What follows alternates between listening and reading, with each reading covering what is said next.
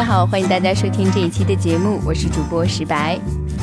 二零一七年的春节，除了春晚，我们还有与亲朋好友们大大小小的聚会。在各种各样的聚会中，我们的朋友圈、亲戚圈也在不断更新变化着。这一期的节目，我们来聊一聊朋友圈。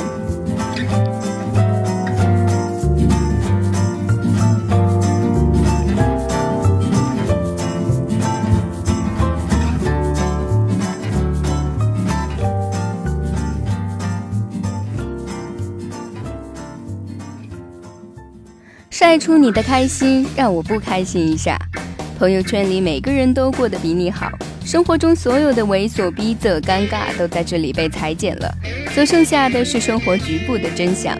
朋友圈越来越大，你的世界却越来越小。敬而远之的领导，点头之交的同事，久不联络的亲戚，一面之缘的朋友，还有话不投机的同学。再加上钟点工、送货大叔、快递小哥，他们不断扩展着你朋友圈的外延。在这里，你实现了成为社交达人的梦想。微博时代，你被大 V 引领；微信时代，你膜拜十万加。每一篇十万加都是一次朋友圈的狂欢。成功学指南里增加了传授如何制造十万加。你越来越无法忍受严肃的长篇阅读，渐渐失去独立思考的能力。你在鸡汤、八卦、吐槽、搞笑与养生的海洋中，得到了指点江山的良好感觉。你又一次过上了群居生活，红包党、点赞党、晒幸福党。国外度假党、鸡汤党、谣言党、养生党、营销党、健身党、隐身党，你总要志愿加入某个党，于是圈子越来越多，朋友却越来越少，真相越来越少，营销却越来越多。从文景之交到点赞之交，从读万卷书行万里路到假装在国外，中国式社交到了今天，朋友圈从饭局转移到了微信。本期节目，石白将带你分析朋友圈各种病人，只把脉不发药，药你自己有的，是时候吃药了。与鸡汤养生、点赞红包保持距离吧，是时候回归生活了。应该把有限的时间浪费在美好的适合人身上，你说对不？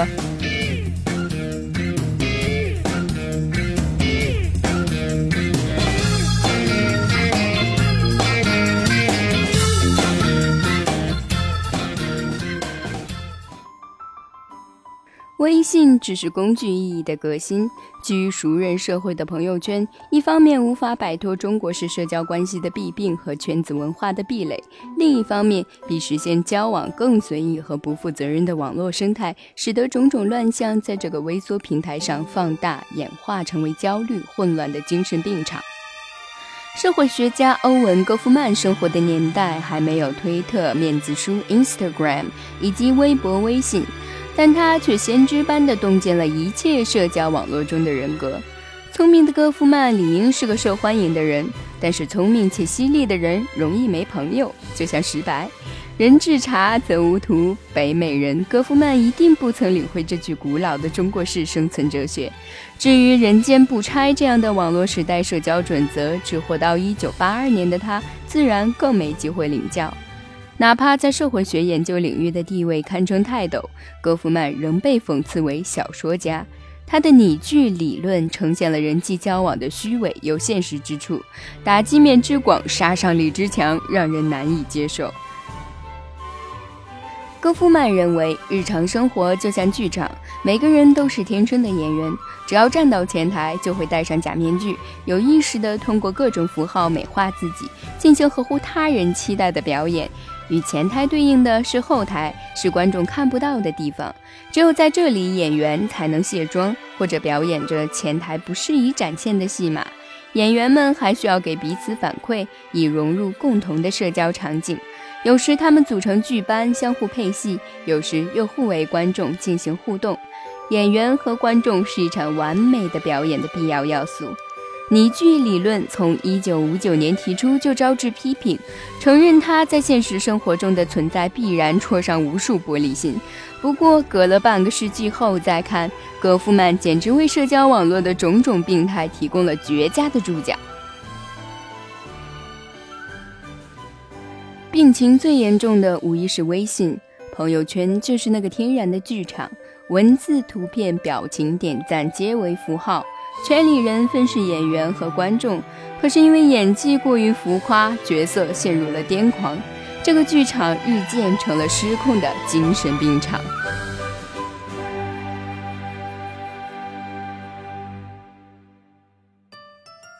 如果把微信朋友圈拉到被告席上，设想庭审现场，他大概会以约炮不能成就陌陌，假货不能成就淘宝的今天旁征博引，雄辩滔滔。人家快播说了，工具无罪。此论点的版权其实还不属于王鑫，而是一九八零年代的里根和他加入的美国步枪协会。再者说，就算工具有错，浮夸、虚假、导向错误等问题也存在于其他社交媒体。你们为什么不批评推特、Facebook、Instagram 和微博，光批判病态的朋友圈呢？有病的其实当然不只是微信朋友圈。追本溯源，病根在于圈子背后的中国式社交关系。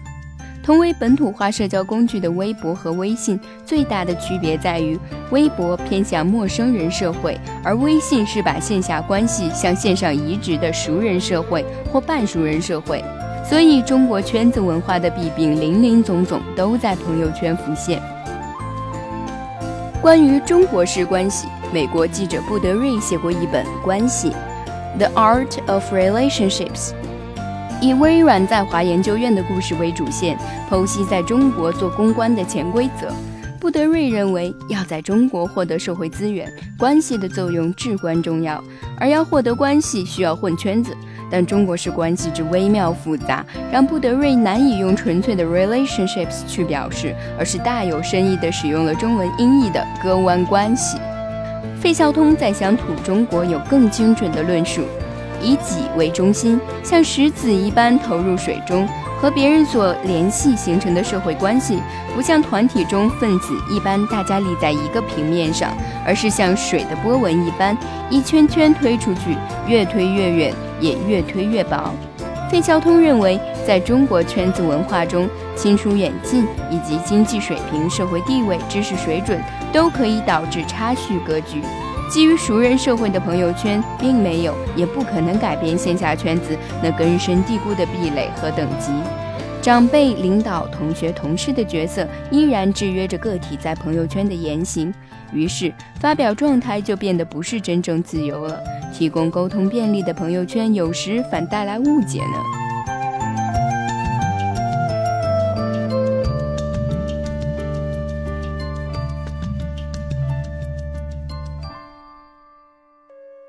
有这样一个故事，在二零一四年四月，北京海淀区法院审理了一则朋友圈引发的离职纠纷。李女士因为家事困扰，写了一段：扪心自问，自认坚强。不知还能坚持多久，泪流满面，无愧良心和天地。此时窗外雷声不断，老天为我在流泪，人在做，天在看。这一段话发在朋友圈，老板看到后愤愤评论道：“如果一份工作让人如此悲伤，不做也罢。你把我置于何地？周扒皮，刽子手。这是公众平台，请所有员工自律。”虽然李女士立即解释了双方语境不对等，但还是被动离职。有些听众朋友可能大为啧舌、叹为观止，但这并不是个案。在2015年，人大历史系硕士新生郝香鹤在朋友圈点名称两位学界专家为庸才，这令他的导师孙家洲极为震怒，怒斥狂徒。出于学界的规矩与尊严，公开宣布断绝师徒关系。言多必失的中国式关系学，在看似我的地盘我做主的朋友圈依然灵验。朋友圈甚至比线下的圈子更为庞杂。出于社交工具的特性，微信好友关系的建立更为随意。碍于各种考虑，我们不得不把原本敬而远之的领导、远房亲戚、一面之缘的朋友、朋友的朋友、八百年不联系的同学，乃至钟点工阿姨、送外卖大叔、早高峰的地推军小哥，通通放进朋友圈。平台具备，演员到齐。这下你的朋友圈剧场可精彩喽！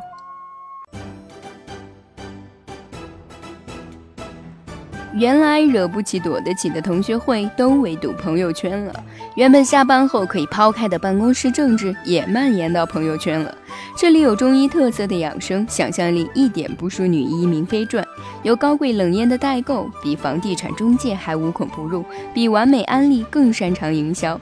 三观大战朋友圈，鸡汤与狗血齐飞，假新闻与伪科学 PK。以上其实也还好，只要你头脑够清醒，意志够坚定，不受坑蒙拐骗，大可冷笑置之。可让人意难平、最考验人性的是被各种晒幸福刺激出来的负能量，那种屏蔽、拉黑之后仍然挥之不去的精神困扰、心态失衡。从此有一种剧毒叫朋友圈里每个人都过得比我好。你失恋，他晒花；你加班，他度假；你蜗居家中蓬头垢面，他游走派对衣饰光鲜。你好不容易存够钱来海南挨宰，他却一骑绝尘去了马代。没完没了的对比，衬得你外貌平平，感情乏味，思想肤浅，内心阴暗。人生的辛酸仿佛全集中在刷朋友圈的一刻，心情凄凉，犹如天窗朝北的阁楼。而嫉妒更是一只不断结网的蜘蛛。你一己之力如何对抗整个朋友圈的浮夸呢？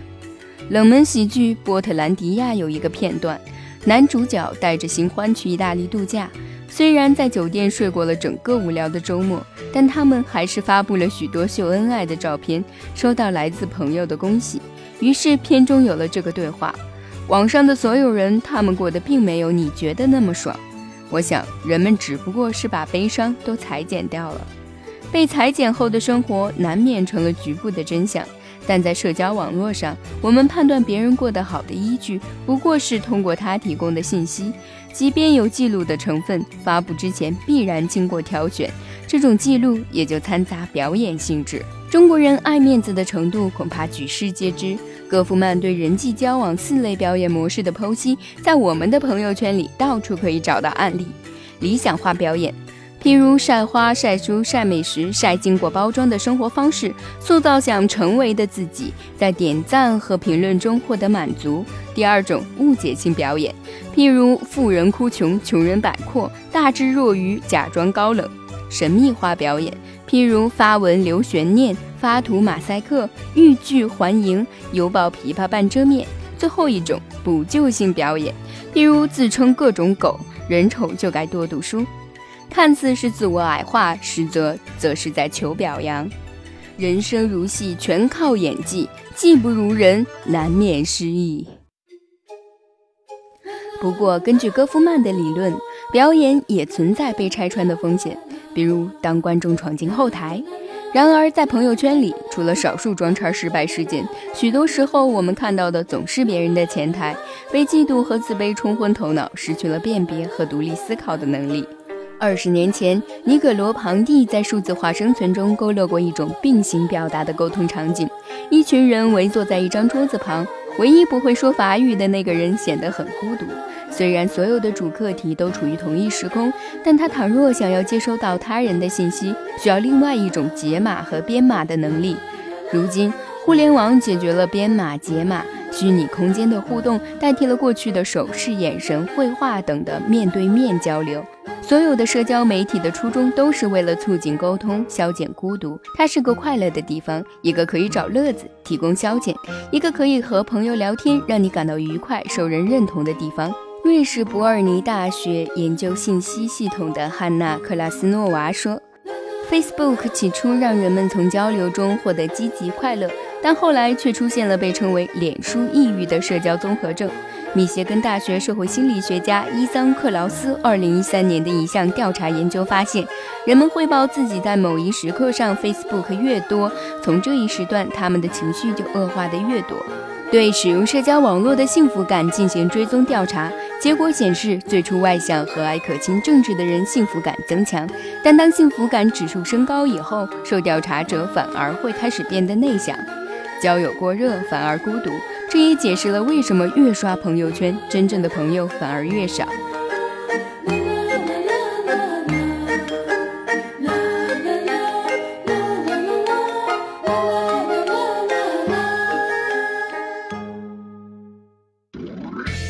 廉价的点赞，虚伪的感动，没脸没皮的哗众取宠，不经思考的愤怒，异化的朋友圈带跑了生活，表演性质的前台无限扩大，属于自己的后台时间越来越少，人们仿佛成了被圈养其中、被牵着走的动物。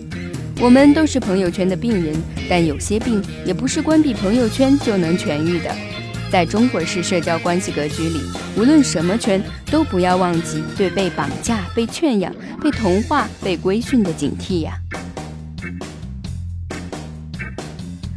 点赞党、红包党、晒幸福党、国外度假党、健身党、隐身党，你是哪一档呢？下期节目我们将先从点赞档开刀。好了，这期的节目就到这里了。主播石白，感谢您的收听，有什么感想，欢迎留言评论哦。我们下期节目再见喽。